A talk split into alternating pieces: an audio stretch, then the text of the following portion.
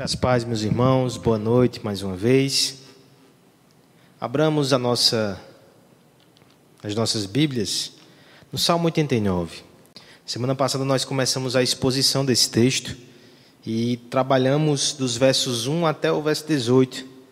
Mas, como os irmãos lembram, são 52 versos, né? E para não fazer uma pregação mais extensa do que devo, para fins didáticos também, nós dividimos em três porções. Hoje, portanto, nós leremos do verso 19 até o verso 37. Segunda mensagem dessa micro série de sermões no Salmo 89. Salmo 89, dos versos 19 a 37.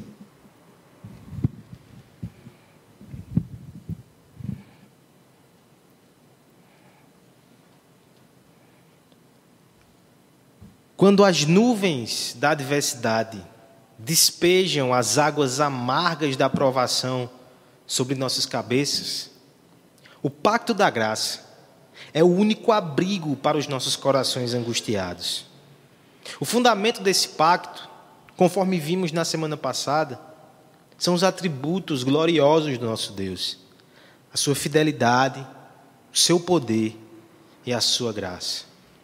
Mas hoje nós precisamos dar um passo além. Não só averiguar as bases deste pacto que nos protege, mas compreender qual é então o conteúdo dele.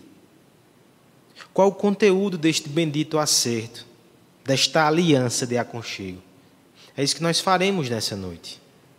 Salmo 89, leiamos somente do verso 19 ao 23, faremos essa leitura fracionada até chegar ao verso 37, ao longo do sermão. Verso 19 diz assim: Outrora falaste em visão aos teus santos e disseste: A um herói concedi o poder de socorrer, do meio do povo exaltei um escolhido. Encontrei Davi, meu servo, com o meu santo óleo ungi Aí minha mão será firme com ele, o meu braço fortalecerá. O inimigo jamais o surpreenderá, nem o há de afligir o filho da perversidade. Esmagarei diante dele os seus adversários e ferirei os que o odeiam. Toda aliança tem em seu cerne uma promessa, assim como os anéis, por mais valiosos que sejam, tem no seu centro uma pérola de grande valor, uma joia encapsulada.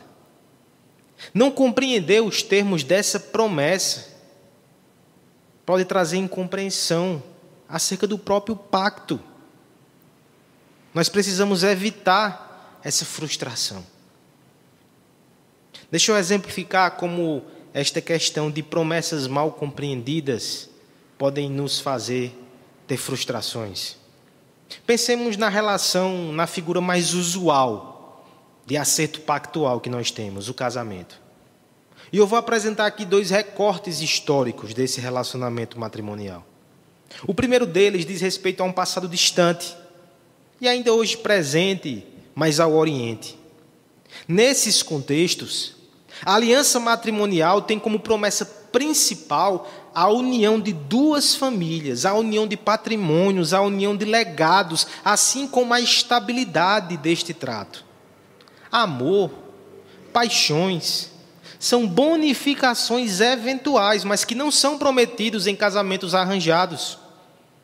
Assim, nesta conjuntura, a ausência de paixão não implicaria em um motivo razoável para os noivos queixarem-se do pacto, porque não foi prometido isso. O acerto contém outras promessas. Movendo-se então, cruzando a ponte do tempo e vindo do Oriente para o Ocidente, a nossa cultura trata de forma diversa esse assunto. As promessas de estabilidade tornam-se minguadas, quando não cínicas. E comunicação patrimonial na maioria das vezes, não está inclusa nos pactos pré-nupciais. No máximo, daqui para frente. O alvo do acerto é outro. Esses laços serão mantidos enquanto a atração física, Uma boa, uma boa convivência e a compatibilidade de gostos permitiu um ambiente agradável e emocionalmente estável. Aqui, a ausência de permanência incondicional e a comunicação de bens e patrimônios não está no foco da aliança. Não é alvo de promessas, pelo menos não promessas verdadeiras. Duas propostas diferentes. Cada pacto com as suas promessas. No que diz respeito a Deus, nós precisamos considerar também quais são as promessas que Ele faz no seu pacto, qual é o conteúdo desta bendita aliança. Porque estamos aliançados numa relação com Deus, e essa relação também encontra o seu ápice nas promessas que são por eles ofertadas, mas nós também corremos o risco de interpretar mal aquilo que Ele prometeu. Quantas vezes nós já presenciamos pessoas que ficam ressentidas com Deus, se queixam até porque não recebem algo que achavam que Deus havia prometido, mas na verdade não fazia parte do acerto, não fazia parte do pacto, nem do contrato. A nossa saúde espiritual demanda então que analisemos com cuidado os termos da aliança, as promessas da aliança não somente os fundamentos do pacto, mas o seu conteúdo. A pergunta a ser respondida nessa noite, a partir do texto da Escritura, é: o que Deus promete ao povo com o qual ele fez uma aliança? Salmo 89, como nós começamos a ver semana passada, apresenta o povo de Deus num cenário de grande crise nacional e de grande desolação. Mas no meio deste cenário tão turbulento, essas pessoas apegam-se à promessa de Deus, apegam-se ao pacto de Deus como seu refúgio final de esperança. Mesmo tratando-se de um salmo de lamentação, e nós veremos isso no próximo sermão, a parte mais dura do texto, nós temos aqui, pelo menos no início, termos fascinantes a respeito da bondade, da fidelidade de Deus, que são os fundamentos da aliança. E a partir do verso 19, agora começa a ser descrita, de fato, que promessas são contidas nesse pacto. Aqui, dois breves esclarecimentos. Nós cremos, como aliancistas, e estamos estudando isso na quarta-feira, se você tiver mais interesse, que Deus só tem um pacto com o seu povo desde Adão. Toda a história da redenção é simplesmente o desenvolvimento desse pacto. No entanto, isso foi feito de forma progressiva. Deus comunicou uma parte desse pacto a Adão. Depois, com Noé, ele acrescentou mais uma camada: Abraão, Moisés, Davi, até Cristo. Portanto, nós precisamos entender que aqui nós temos o conteúdo fundamental deste pacto, que é Deus ser o nosso Deus e nós sermos o povo dele, mas temos uma camada aqui diferente, porque nós estamos aqui na altura da monarquia, nós já temos a revelação que foi dada em Davi a respeito do pacto. E qual é o enfoque dado a esta altura da revelação? Que todos esses benefícios estavam ligados à dinastia de Davi, ao rei que vem de Davi. Os benefícios do pacto estavam ligados a ele. E aqui a segunda observação. O Novo Testamento vai nos mostrar na revelação que se segue, que este rei prometido, mais do que Davi, Salomão e qualquer descendente, é o próprio Senhor Jesus Cristo. Alguns intérpretes tentam fazer isso logo no texto. Por exemplo, Thomas Brooks, o puritano, ele vai alencar na introdução de um dos seus sermões pelo menos uns dez versos aqui deste salmo que só podem ser cumpridos em Cristo para mostrar que não é Davi, é Cristo. Mas eu prefiro a abordagem nesse caso de Agostinho, onde ele simplesmente diz assim: És cristão? Então enxerga o teu Cristo aqui nesse texto. Esse rei é o Senhor Jesus Cristo. É sobre ele que falaremos nessa noite, porque no centro do pacto da graça, como principal benefício e principal promessa, está o nosso rei. Ele está no centro deste acerto. Veremos nessa noite que o nosso rei prometido, em primeiro lugar, é um rei vitorioso, versos 19 a 23 que já lemos. Depois nós veremos que ele é um rei exaltado, versos 24 a 27. E por fim, veremos que o seu reinado é eterno, versos 28 a 37. O tema da nossa exposição nessa noite é o conteúdo do pacto. Veremos o nosso rei prometido aqui e as suas perfeições, e as suas glórias e os seus atributos. Primeiro aspecto, então, a ser destacado deste rei prometido é que ele é um rei vitorioso. Leamos mais uma vez dos versos 19 a 23 e em seguida nós analisaremos esse texto e extrairemos dele essa verdade bendita. Outrora falaste em visão aos teus santos e disseste: A um herói concedi o poder de socorrer do meio do povo exaltei um escolhido. Encontrei Davi, meu servo, com o meu santo óleo ungi.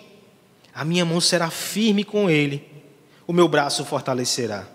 O inimigo jamais o surpreenderá, nem o há de afligir o filho da perversidade. Esmagarei diante dele os seus adversários e ferirei os que o odeiam. A promessa de um amigo é bastante oportuna nos momentos de luto traz conforto ao aflito. A promessa de um guia é bastante adequada nos momentos de confusão, alegra aqueles que estão com a mente perturbada. Mas no meio dos alaridos de uma guerra feroz, apropriada somente é a promessa de um guerreiro vitorioso. Somente esta promessa faz o coração não mais tremer faz os joelhos trôpegos fortalecerem e as mãos se erguerem para o conflito. Nós temos aqui essa promessa de um rei vitorioso.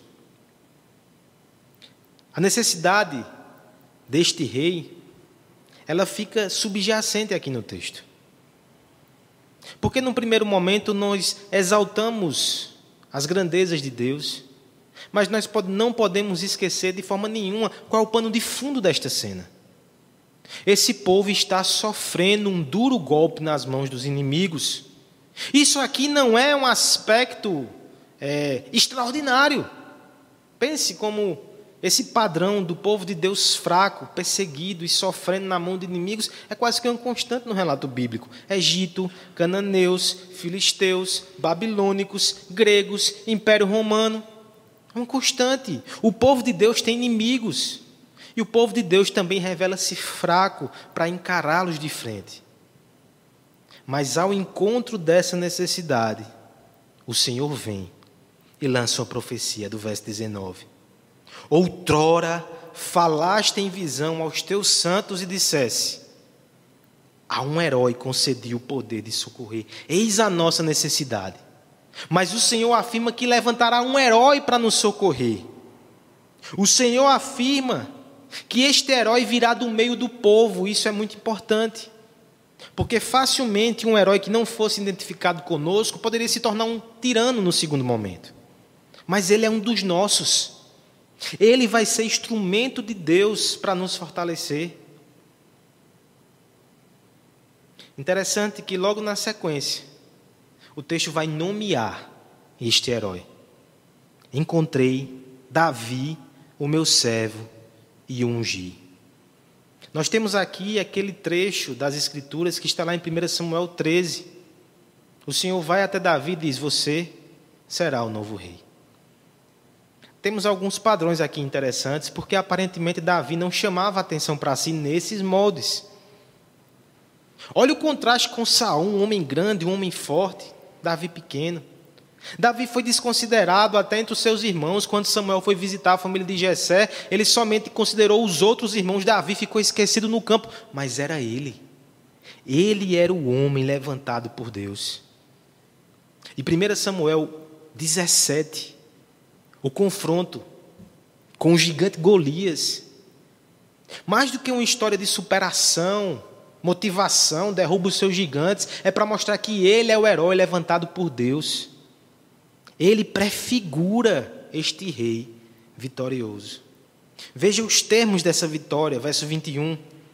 A minha mão será firme com ele. A ideia é que Deus sustenta este homem. Defesa, não será abalado. O meu braço o fortalecerá, que nós temos a ideia de que Deus o prepara para o ataque.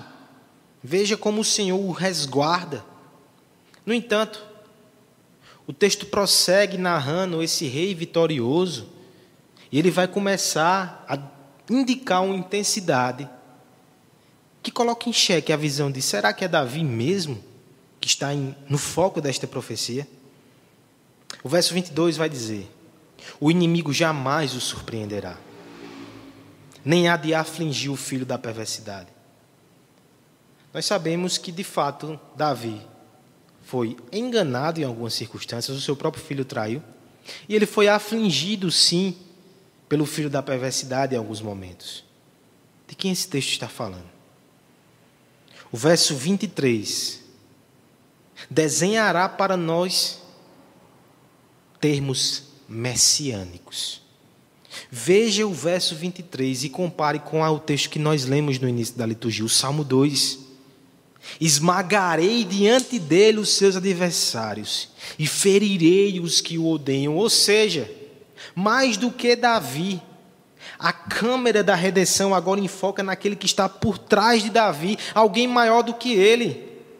É certo que esse Cristo também foi traído, mas nunca enganado. Ele era onisciente. É certo que temporariamente ele foi afligido, mas lembre-se da narrativa da cruz.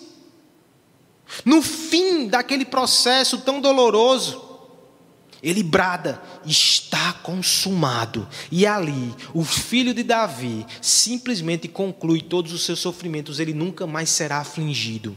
O mal não tocará novamente. O inimigo não poderá aproximar-se dele, porque não pode.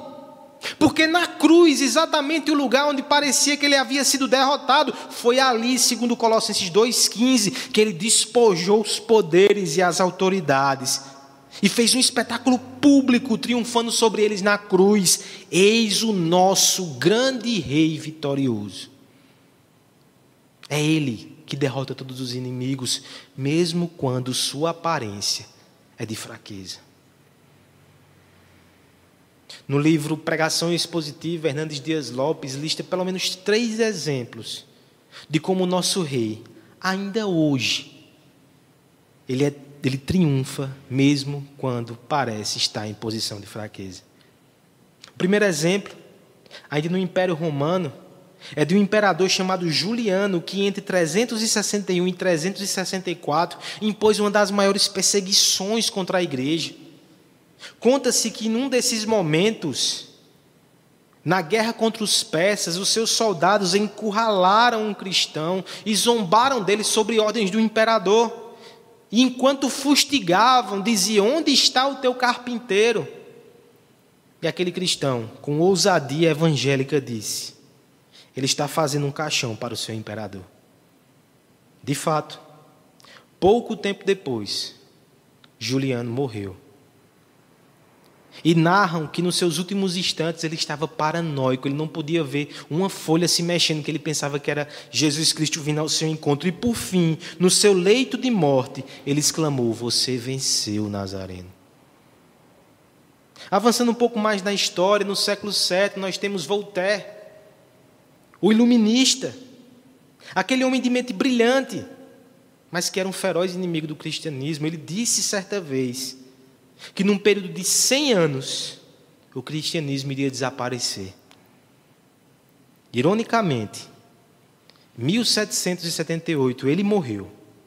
E 25 anos depois, na casa onde ele morava, foi fundada a Sociedade Bíblica Inglesa, que espalhou a palavra de Deus para muitos países e muitos continentes. Um último exemplo 1880, um general chamado Lew Wallace. Este homem tinha tanta raiva do cristianismo que decidiu pesquisar erros na Bíblia, juntou material, você já conhece essa história, aconteceu muitas vezes. No fim, ele não só se converteu, como ele escreveu um livro chamado Ben-Hur, uma história famosíssima, na qual Jesus Cristo tem um papel extraordinário. Na sua vida, Será que um dia também você não militou contra esse Cristo? Não resistiu e hoje foi vencido por Ele e faz parte do seu reino? O pacto da graça, irmãos, nos promete um rei vitorioso. E essa promessa tem grandes implicações para nós. Porque pense, por exemplo, em Romanos 36, 37. O que ele nos diz ali, o apóstolo Paulo. Por um lado, diz assim: Por ti enfrentamos morte todos os dias. Somos considerados como ovelhas destinadas ao matadouro, mas logo em seguida o versículo 37 diz: Mas em todas essas coisas somos mais que vencedores por meio daquele que nos amou. Essa é a dupla realidade do cristão. É mentira a promessa que diz que você não tem dificuldades nessa vida se estiver com Cristo. Mas, por outro lado, a promessa é: Ele é vencedor e nele nós também somos mais do que vencedores, mesmo no meio das desolações, calamidades, pandemias e toda sorte de dificuldades que existem, mesmo que hajam inimigos, o ponto é a vitória em Cristo. Crianças, vocês amam aventuras. E vocês sonham com essas histórias onde podem derrotar inimigos, enfrentam batalhas e no final vencem. Os adultos, quando crescem, ficam chatos. E o que eles querem somente é ter a sua família tranquila ali, sem muitos problemas. Mas, num certo sentido, vocês estão mais perto da verdade do que eles. Existe uma guerra Existem inimigos, mas existe um Deus vitorioso. E se você está com Ele, você também vai vencer com Ele. Essa é a promessa. No coração do pacto há um Rei vitorioso. O caminho do nosso Cristo, da cruz à glória, é também o padrão para nós que o amamos e o seguimos. A trilha que os nossos pés percorrem hoje é traçada com sangue santo que foi derramado na eternidade. Mas o impulso que nos leva adiante, mesmo enfrentando feras, espinhos, são os louros da vitória prometida.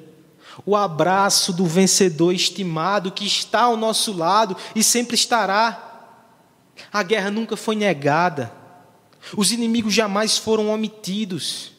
No entanto, o que deve mover os nossos pés não é a ausência de conflito feroz, mas é a presença do Rei que venceu por nós. É isso que está no coração do pacto, irmãos. Essa é a promessa. Ele é vitorioso e venceremos nele. Ontem à noite, essa verdade alegrou muito meu coração quando eu vi ela sendo absolvida pela igreja. Como sinto falta das conversas ali no final do culto, onde eu percebia a graça germinando, aquelas dúvidas que eram colocadas. Mas as mulheres estavam reunidas ontem virtualmente no seu estudo. Eu só ouvi uma coisinha aqui, outra ali. Eu estava no quarto, Letícia estava na sala. Irmã Assuan conduziu as mulheres nessa meditação ontem. Mas houve um momento que ela foi para a cozinha fazer a janta enquanto ouvia, e eu pude ouvir um relato que me alegrou demais. Uma irmã muito preciosa para nós, Jaceli. Ela dizia o seguinte sobre o estudo de quarta-feira que fala sobre o pacto. Ela disse como o coração dela ficou emocionado quando ela foi relembrada que Deus não fez um pacto com as ondas do mar, nem com as feras do campo. Ele fez um pacto conosco. Nós temos uma aliança com Ele e isso basta. Logo depois, Larissa, uma das mais jovens entre nós, falou sobre a aliança, falou sobre soberania e cuidado de Deus. E nós sabemos que essas irmãs não estão imunes aos sofrimentos que nós estamos vivendo. Cada uma delas tem as suas batalhas. Mas você percebe Cristo vencendo no coração delas? Você consegue perceber Cristo vencendo no seu coração? Quando a sua maior alegria não é a ausência de conflito, mas é a presença do Rei Jesus, ele está vencendo no seu coração. Por isso, irmão, não se frustre com as suas lutas. Deus prometeu que elas viriam. No mundo tereis aflições, mas se alegre com a presença dEle, porque Ele venceu o mundo. Siga com Ele, compartilhando as dores, mas celebrando a comunhão, celebrando a confiança, celebrando a esperança de ter ao seu lado o grande vitorioso. Você que nos ouve nessa noite e ainda não faz parte dessa aliança, todos temos lutas. Mas nem todos sairemos vitoriosos disso. Se você está lutando sozinho, que perigo, que perigo. Pior, se você estiver lutando do lado errado, e se no final você descobrir que era inimigo de Cristo, você vai estar entre esses aqui que vai ser esmagado. Mas eu creio que Deus te trouxe ou te colocou aí para ouvir essa mensagem, para que você desperte e para que você corra para Ele para fazer parte dessa aliança de salvação. No coração dessa aliança está a promessa de um rei vitorioso. Segundo aspecto aqui, nesse conteúdo do pacto, é que o nosso rei não é somente vitorioso, ele é também exaltado. Versos 24 a 27. Acompanhe conosco a leitura. A minha fidelidade e a minha bondade o hão de acompanhar. E em meu nome crescerá o seu poder. Porei a sua mão sobre o mar e a sua direita sobre os rios. Ele me invocará, dizendo: Tu és meu Pai, meu Deus e a rocha da minha salvação. Faloei, por isso, meu primogênito o mais elevado entre os reis da terra. Reis da terra.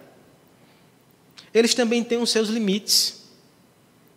Num sistema democrático, nós temos, os freios e contrapesos, os poderes que limitam-se uns aos outros, apesar que nem sempre isso funciona de forma tão harmônica.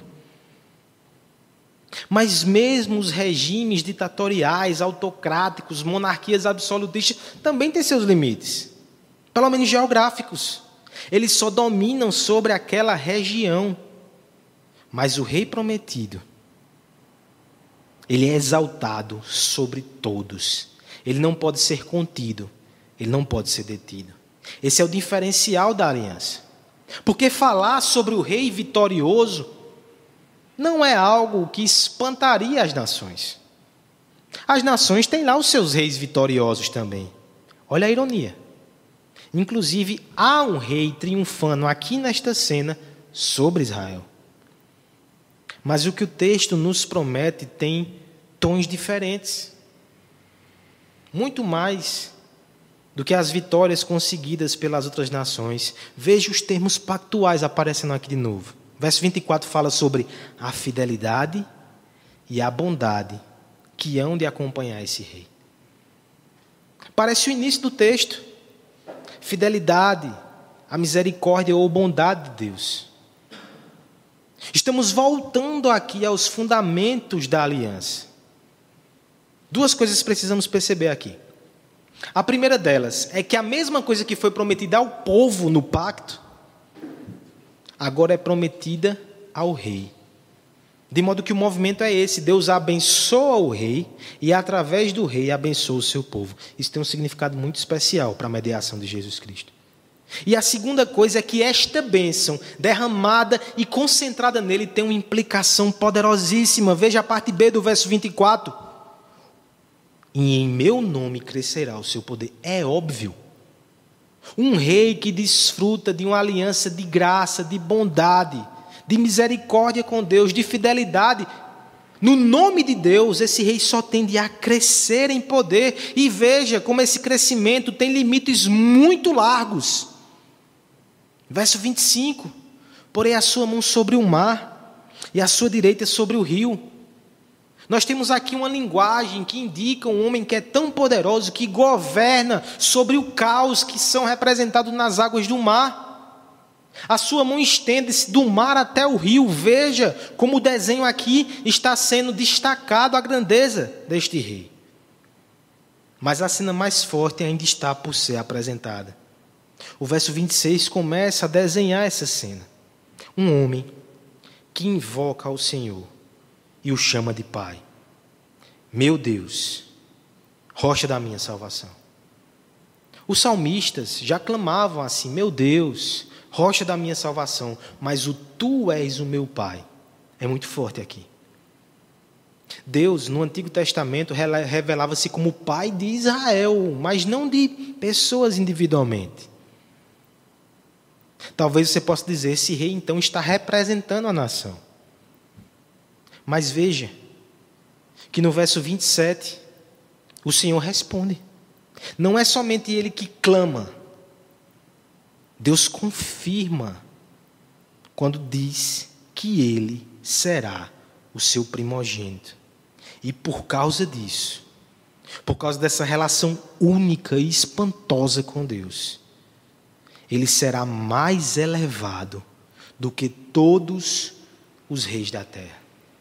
Nessa proporção, isso não aconteceu com Davi. No entanto, nós vamos seguir a revelação bíblica e nós vamos perceber que houve um dia um descendente de Davi que no dia do seu batismo recebeu a seguinte palavra vinda do céu: Eis o meu filho amado, em quem me comprazo. Aquele descendente de Davi era filho de Deus de forma única, de fato, o seu primogênito. E ele, quando conclui a sua obra, mesmo em humilhação e sofrimento, depois que consuma na cruz a sua obra perfeita e ressurge do céu, nos é dito, lá em Filipenses, que ele foi exaltado por Deus e diante dele todo joelho se dobrará e toda língua confessará que Cristo é o Senhor. Esse é o nosso rei. Ele é mais elevado do que todos os governantes da terra. Esta semana, na leitura bíblica, nós lemos ali o livro de Esté, ou foi no final da semana passada, e ali tem uma, uma questão muito peculiar. O rei Assuero não era simplesmente um monarca, ele era rei dos reis, ele governava sobre um império. E diante das circunstâncias geopolíticas, o povo de Deus foi ameaçado por ele. E ali não era simplesmente a questão da perseguição de um monarca, mas era o rei dos reis contra eles. Mas o verdadeiro rei usou Esté e aquela situação foi revertida. Mas o ponto que eu quero frisar aqui é: se é desesperador para nós, um governante elevado sobre os outros que pode perseguir a igreja, Quão reconfortante é saber que o Rei mais exaltado de todos tem um pacto conosco, nos ama e nos protege. Esse Cristo é aquele que Apocalipse vai dizer que na sua coxa está escrita Rei dos Reis e Senhor dos Senhores, e Ele é o nosso Rei. No coração do pacto está a promessa de um rei exaltado. E como aplicamos isso para nós, irmãos? Como recebemos essa verdade? Nós precisamos primeiro identificar a mais doce e a mais enganosa mentira que o diabo nos conta desde o jardim. Ele nos diz que o mundo gira ao nosso redor que todas as pessoas devem cooperar para as nossas ambições pessoais e que o próprio Deus faz parte dessa engrenagem, a ser movido e satisfeito por rituais religiosos a fim que faça os nossos desejos. Isso é religiosidade centrada no homem. Isso é uma mentira. Essa promessa foi feita pelo diabo e não por Deus. O Senhor da glória não divide esta glória com os seus rivais, mas ele a concede com aqueles que tornou filhos através de Jesus. A cruz nos promete exaltação, mas somente se nós nos humilharmos diante de Deus. É de joelho que nós alcançamos aquilo que os homens almejam com os braços erguidos, construindo as suas babéis. É de joelho. A verdadeira promessa para nós é humilhemos-nos diante do Senhor e Ele os exaltará. Tiago 4,10. Como crianças que querem ser mais altas do que os seus pais e tentam subir nas suas cacundas, caem, se machucam e podem levar repreensões físicas. Mas quando pedem aos seus pais, se com humildade se aproximam deles, elas são erguidas. Elas crescem em estatura. Enquanto nós disputamos com Deus, querendo ser grandes, nós estamos fadados ao fracasso. Mas quando nós reconhecemos a nossa pequenez, e reconhecemos que Cristo é exaltado e nos unimos a Ele, nós compartilhamos dessa glória através dele. Este é o caminho, irmãos. Assim sendo, abrace a humildade. Abrace a religião da humildade, essa religião que nos faz estar aqui confessando pecados, exaltando somente o nome de Cristo, sem exaltar homens, sem exaltar pastores e lideranças, mas esse é o caminho da graça, esse é o caminho da promessa, esse é o caminho da bem-aventurança, esses são os termos do pacto da graça. Um pastor do passado chamado Ebenezer Skinner dizia o seguinte: no primeiro Adão, nós fomos humilhados até o mais profundo inferno, tendo a coroa caído das nossas cabeças.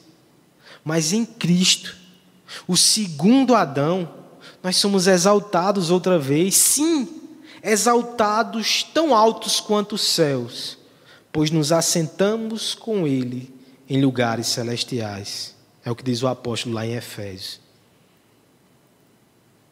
Você que nos ouve, por favor, considere. Quantas vezes o pecado não te prometeu glória, te exaltar, mas só te jogou no pó e no chão? O caminho da cruz para você, ele promete humilhação, mas no fim, ele concede exaltação em Cristo. Então, curve-se e faça parte desse maravilhoso pacto da graça da salvação. Porque nesse pacto nós temos a promessa de um rei vitorioso e a promessa de um rei exaltado. Mas por fim, dos versos 28 a 37, nós temos a promessa de um reinado eterno. Leamos juntos essa última porção do texto. Conservá-lo-ei para sempre a minha graça, e firme com ele a minha aliança. Farei durar para sempre a sua descendência e o seu trono como os dias do céu. Se os seus filhos desprezarem a minha lei, não andarem nos meus juízos, se violarem os meus preceitos e não guardarem os meus mandamentos, então punirei com vara as suas transgressões e com açoites a sua iniquidade mas jamais retirarei deles a minha bondade, nem desmentirei a minha fidelidade. Não violarei a minha aliança, nem modificarei o que os meus lábios proferiram. Uma vez jurei por minha santidade, e serei eu falso a Davi? A sua posteridade durará para sempre, e o seu trono como o sol perante mim. Ele será estabelecido para sempre como a lua e fiel como a testemunha no espaço. Esses dias eu assistia um seriado e nele um publicitário se queixava porque perdia um cliente para outra agência. E o seu amigo consolava nos seguintes termos: Não fique assim. Quando assinamos com um cliente, nós já começamos a perdê-lo. É igual aos casamentos. No dia da festa, a contagem regressiva para o divórcio já começou. Essa é a visão dos homens e das suas alianças, contratuais ou matrimoniais. Elas estão em processo de deterioração. Elas estão desfazendo-se pouco a pouco. Mas, infelizmente, irmãos, mesmo as boas alianças também participam desse processo. Porque os bons casamentos também encontram a fronteira de finitude intransponível chamado até que a morte os separe. Os bons governantes também morrem. No entanto, o que nós temos aqui é um cônjuge do qual nem a morte pode nos separar. O que nós temos aqui é um rei bom e eterno. Ele não é só vitorioso e exaltado, mas não tem fim o seu reinado. Isto é boa nova. Veja aqui a promessa de perpetuidade sendo colocada no texto. Nos versos, no verso 28, nós temos a resposta a um temor e um anseio. Porque a ideia é: eu estou num pacto da graça com Deus. Mas e se eu me afastar desse pacto? E se por acaso eu romper essa aliança? No caso, nós somos representados pelo rei. E se acontecer isto com ele? E diante daquele quadro de desolação, eles poderiam perguntar: será que não foi isto que aconteceu? E talvez você, diante dessa crise, você pense: será que não foi isto? A aliança não foi rompida? Veja o que diz o verso 28. É Deus que se compromete com a manutenção dessa aliança. Eu conservarei a minha graça para com ele. Firme estará a minha aliança. Em termos reais, o Senhor ainda diz: Eu farei durar a descendência desse rei o seu trono vai ser como os dias no céu, porque os dias na terra são passageiros, os dias no céu são eternos. Não vai ter fim este trono, consequentemente, esta aliança, consequentemente, esta graça. Que promessa! E Deus ainda vai mais fundo aqui na sua revelação. E Ele vai encarar de frente as ameaças a esta permanência. O que é que ameaça esta permanência? São os nossos pecados. E aqui é um problema muito concreto e muito real, porque isso aconteceu com o rei Saul. Ele foi feito o líder da nação, mas por causa da sua iniquidade, Deus afastou-se dele e colocou Davi no seu lugar. Portanto, a preocupação que poderia povoar no coração de Davi é exatamente essa: será que o mesmo não vai acontecer comigo? Ou pode acontecer com os meus descendentes? E se houver pecado? Estará o pacto prejudicado? Veja, o Senhor responde isso. Se os seus filhos desprezarem a minha lei, não andarem nos meus juízos, verso 31, se violarem os meus preceitos e não guardarem os meus mandamentos, isso vai ter consequência. Mas a consequência não é a espada do juízo que elimina, é a vara da disciplina que corrige é o açoite que elimina o pecado e não o pecador da presença de Deus. Essa promessa é a promessa de um pai que não abandona os seus filhos. Calvino vai dizer que aqui está a medida perfeita da disciplina paternal. Nem é a indulgência que os deixa confortável no pecado. Açoite e vara não vai ser confortável. Mas também não é a severidade extremada que poderia destruí-los, é na medida certa para corrigi-los, e assim a aliança será mantida. É retomado os termos de promessa depois desse recorte um pouco assustador. O verso 35 vai dizer: Sabe por que vai ser mantida essa aliança? Porque eu jurei por minha santidade uma vez e é suficiente. É o atributo de Deus, a sua santidade, ele não volta atrás. O amor que Deus tem ao seu nome, mas também o amor que Deus tem a Davi. Serei eu falso com Davi? Meus irmãos, eu posso até estar antecipando aqui, mas quando você pensa que Cristo aqui está sendo representado por Davi, o Senhor está dizendo: eu prometi ao meu filho, esse povo. Eu vou ser falso com meu filho. Esse povo será dele. Esse pacto não será desfeito. É por isso que o verso 36 vai dizer: Sua posteridade durará para sempre, o seu trono será como o sol perante mim. É uma repetição, quase que nos mesmos termos daquilo que já foi dito no verso 29. É um fechamento, ele está retomando o raciocínio, ele está reafirmando: esse pacto é eterno. Ele não será apagado nem desfeito. É certo que durante o exílio foi muito difícil enxergar esse pacto sendo cumprido. A partir desse momento histórico que eles encontravam, parece que estava tudo ruíno. Não é à toa que nesta fase da história de Israel, os profetas começam a anunciar uma nova aliança, uma nova etapa. Veja, por exemplo, Jeremias, capítulo 33, 14, 17, o que diz: Dias virão, declara o Senhor, em que cumprirei a promessa que fiz à comunidade de Israel e à comunidade de Judá. Naqueles dias e naquela época farei brotar um renovo justo da linhagem de Davi. Ele fará o que é justo e certo na terra. Naqueles dias Judá será salva e Jerusalém viverá em segurança. E este é o nome pelo qual será chamada o Senhor é a nossa justiça, porque assim diz o Senhor: Davi jamais terá, deixará de ter um descendente no trono de Israel. Mas as promessas começam a apontar para alguém que viria lá no futuro. Em Lucas 1, 31 a 33, veja o que o anjo diz a Maria: Você ficará grávida e dará à luz a um filho e porá o nome de Jesus. Ele será grande e será chamado Filho do Altíssimo. O Senhor lhe dará o trono do seu pai Davi, e ele reinará para sempre sobre o povo de Jacó, e o seu reino não terá fim. Em Cristo, o pacto eterno é cumprido, e a segurança eterna é assegurada para nós.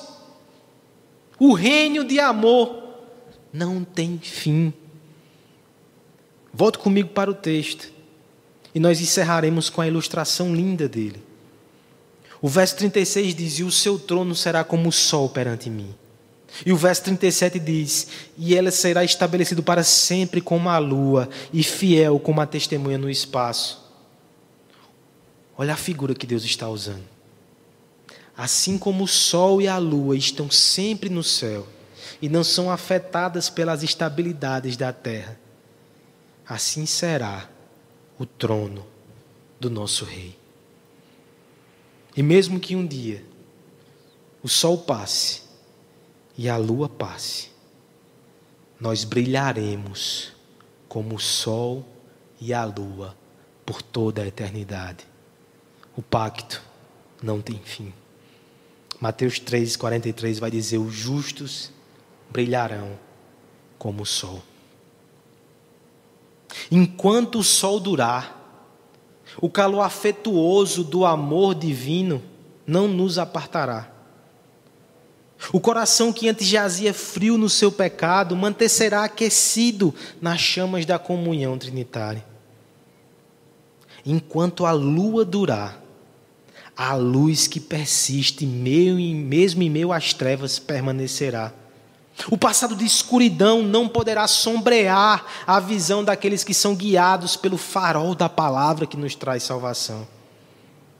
Mas enquanto a fidelidade de Deus durar, a sua graça nos sustentará. Mesmo que o sol não se levante, os raios do sol da justiça ainda nos aquecerão. Mesmo que a lua desvaneça em seu brilho, a verdade nos guiará nos passos dos dias sem fins. Porque sol e lua são testemunhas. O pacto é eterno, como eterno é o nosso Deus. Como eterno é o Rei que nos foi prometido. Criança, faça um teste amanhã. Quando a luz do sol entrar na sua janela, deixe a cortina aberta, ela vai te acordar logo cedo e você vai se irritar com aquilo. Grite com o sol. Diga que vai embora. Ele só vai na hora marcada. No outro dia ele volta. Assim como o sol sempre está lá, assim como seus pais sempre serão seus pais, ainda que você faça mochilinha e tente fugir. Tudo isso é só para te mostrar que existe um pacto eterno, um sol da justiça que não te abandona e um Pai eterno que não te deixa. Mesmo que sejamos castigados como os nossos pais muitas vezes fazem. Ele nunca nos abandona, ele nunca deixa de ser o nosso Deus. Esse é o pacto, essa é a promessa. Disciplina sim, irmãos.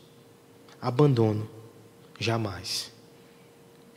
Que isso sirva de consolo para você que tem enxergado esses dias de pandemia, de isolamento, de afastamento da comunidade, como uma possível disciplina de Deus. Eu creio que há muito disso. Mas essa disciplina não quer dizer que ele está destruindo ou abandonou a sua igreja. Não é a espada do juízo, é a vara do evangelho para nos trazer para mais perto dele. Agostinho dizia: a provação que te arranca lágrimas é um remédio e não um castigo. Deseja te corrigir, não te condenar. Abraça. Seja curado por ela e venha para mais perto do seu Deus e não para mais longe. Ao mesmo tempo, essa promessa de permanência, ela também deve ser aplicada aos corações que nesses dias têm sido mais assediados pelo pecado. São estatísticas. O consumo de pornografia cresceu.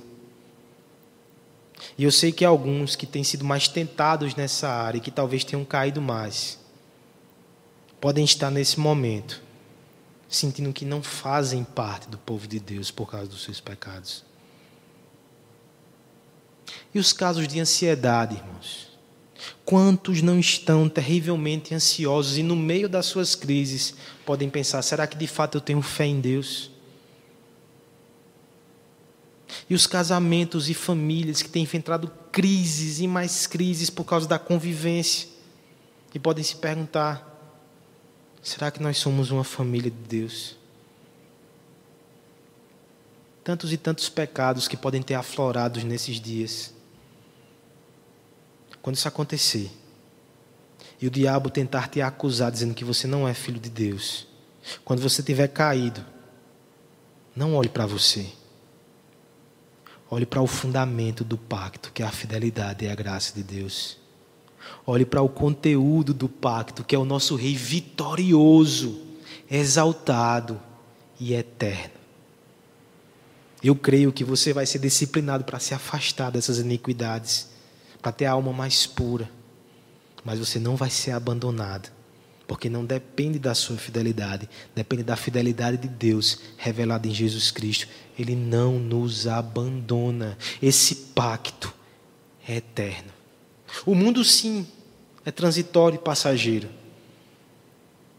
Eu te convido nessa noite a fazer parte dessa aliança, se você ainda não faz, porque é o amor de Deus que vai ficar quando tudo mais passar.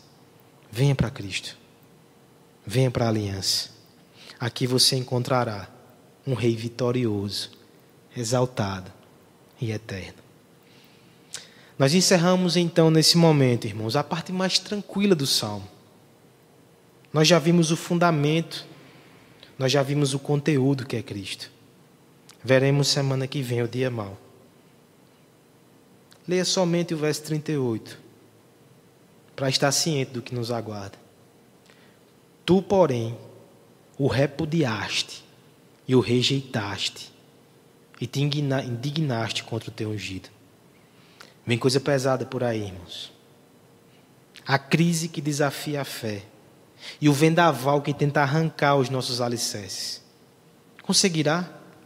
Não porque nós fomos alimentados pela palavra que nos mostra que nesta aliança há um Deus fiel, poderoso e cheio de graça que nos sustenta. E que no coração dessa aliança há um rei vitorioso, exaltado entre as nações e que reina eternamente, quando as nuvens da adversidade despejam águas amargas sobre as nossas cabeças.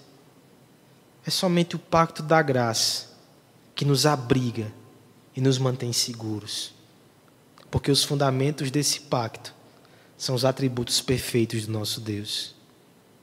E o conteúdo desse pacto é o próprio Senhor Jesus Cristo, o nosso Rei perfeito. Haja o que houver, no final de tudo, nós estaremos junto com a multidão triunfante, cantando o cântico de Moisés e o cântico de cordeiro, do Cordeiro, como está lá em Apocalipse 15, 3 e 4. Grandes e maravilhosas são as tuas obras, Senhor, Deus Todo-Poderoso. Justos e verdadeiros são os teus caminhos, ó Rei das nações. Quem não te temerá, ó Senhor? Quem não glorificará o teu nome? Pois somente tu és santo. Todas as nações virão à tua presença e te adorarão, pois os teus atos de justiça se tornaram manifestos. É assim que a história termina, com o nosso rei sendo exaltado.